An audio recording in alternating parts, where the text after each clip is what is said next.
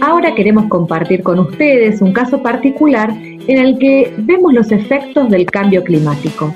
Vamos a conversar con Javier Sanguinetti, él es biólogo del Departamento de Conservación y Manejo del Parque Nacional Lanín. Trabaja desde hace 20 años junto a otros investigadores en diversos estudios sobre la producción de semillas de araucarias y el impacto que ha tenido, bueno, una, una de, las, de los efectos de la ganadería en los bosques milenarios. Esta vez vamos a hablar de las araucarias y, bueno, cómo vienen registrando los efectos del cambio climático. ¿Cómo estás, Javier? Buenas tardes. Eh, buenas tardes, eh, Carla, y bueno, buenas tardes a toda la audiencia.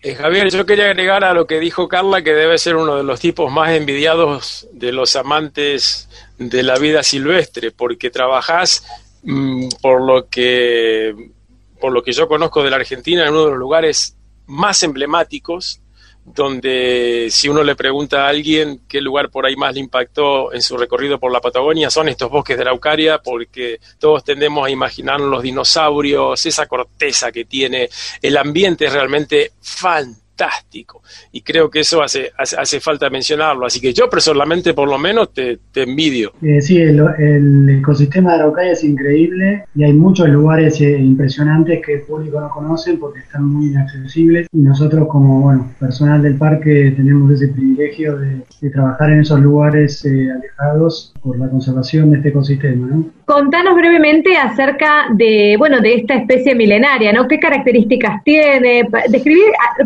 brevemente a la audiencia para los que simplemente lo han visto en una fotografía, como decía Héctor? La araucaria o pehuen, eh, que significa en mapuche el árbol que mira hacia el cielo por su, forma, su arquitectura, con esas ramas que, miran hacia arriba, eh, es una de las 19 especies que hay en el hemisferio sur de este género tan especial, de ser tan antiguo, ¿no? De, hace 300 millones de años apareció el género en, la Tierra y bueno, este, muchas se extinguieron y hoy en día tenemos estas 19 especies y el pehuen es el único que de la familia que está en, clima templado en la cordillera de los Andes. Es una especie siempre verde, digamos, eh, son, son de semilla grande, y bueno, y es una especie, digamos, también con un valor cultural impresionante. Hay un pueblo que tiene una identidad, este, se, identifica con este árbol de una manera muy especial, el pueblo mapuche o pehuenche, este, que hace miles de años interactúa en estos bosques y hace uso de sus recursos.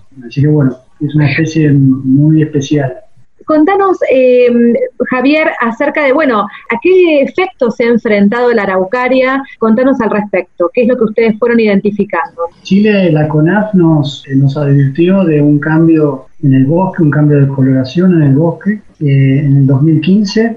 Y bueno, ya empezamos a detectar este, estos cambios que básicamente eh, lo que empezamos a ver es que los árboles se ponían marrones y fosforescentes, con un marrón muy brillante, perdían, digamos, la coloración verde oscura típica de estos árboles. Entonces este, empezamos un trabajo de, monitoreo con, con Chile, este, unificando bueno, la forma de, de, hacer el trabajo y para tratar de ver si qué alcance tenía esto y qué gravedad, ¿no?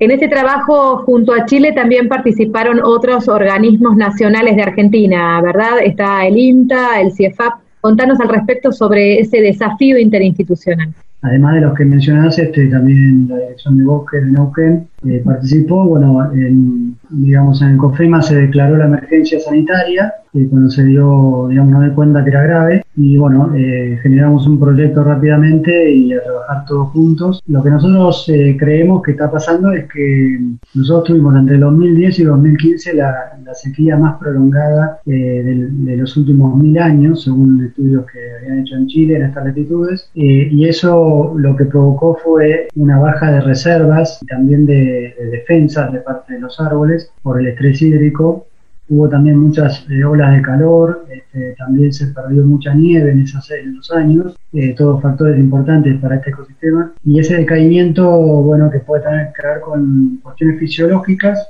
que de por sí puede generar ese decaimiento, este, también puede estar involucrado esa baja de defensa, también el ataque de patógenos, que por ahí son nativos, ¿no? Son nativos, pero en estas condiciones aumentan y aumenta la, también la la vulnerabilidad de la planta, ¿no? que bajan sus defensas.